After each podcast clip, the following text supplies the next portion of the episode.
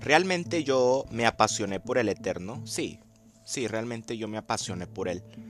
Y creo que fue esta misma pasión la que me llevó a mí a quedarme por varios años eh, dentro de la institución, dentro de la institución religiosa. Realmente eh, yo siempre les enseñaba a los niños cuando era maestro eh, su palabra y cómo ella viene a darnos vida y cómo la palabra del Eterno viene a darnos poder y a darnos libertad en nuestra alma, en nuestra mente, en nuestro cuerpo y en nuestro espíritu.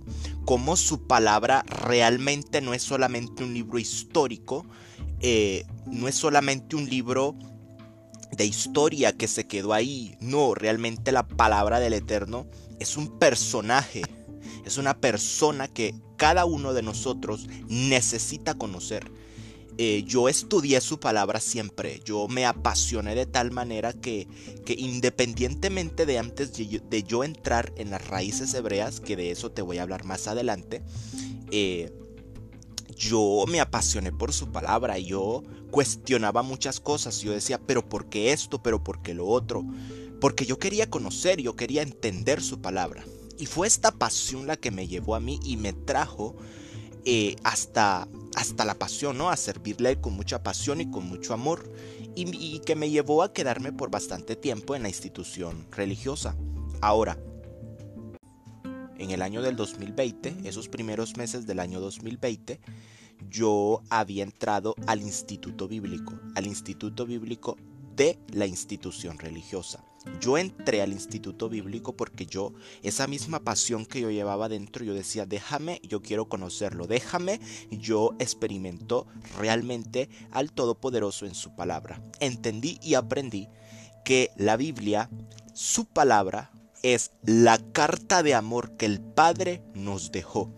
Aprendí que su palabra es el manual de vida que Él me dejó a mí para yo poder vivir en este globo terráqueo, que es un globo terráqueo que está caído, donde abunda la maldad y donde abunda la hipocresía y donde abunda la miseria, la derrota y la escasez. Pero, pese a que es lo que enfrentamos en la humanidad, el Eterno en su amor y en su misericordia nos deja su palabra, la Biblia, para que podamos no solamente leerla como un libro histórico, sino como una carta de amor que contiene poder y que es una espada de doble filo. ¿Por qué es espada de doble filo?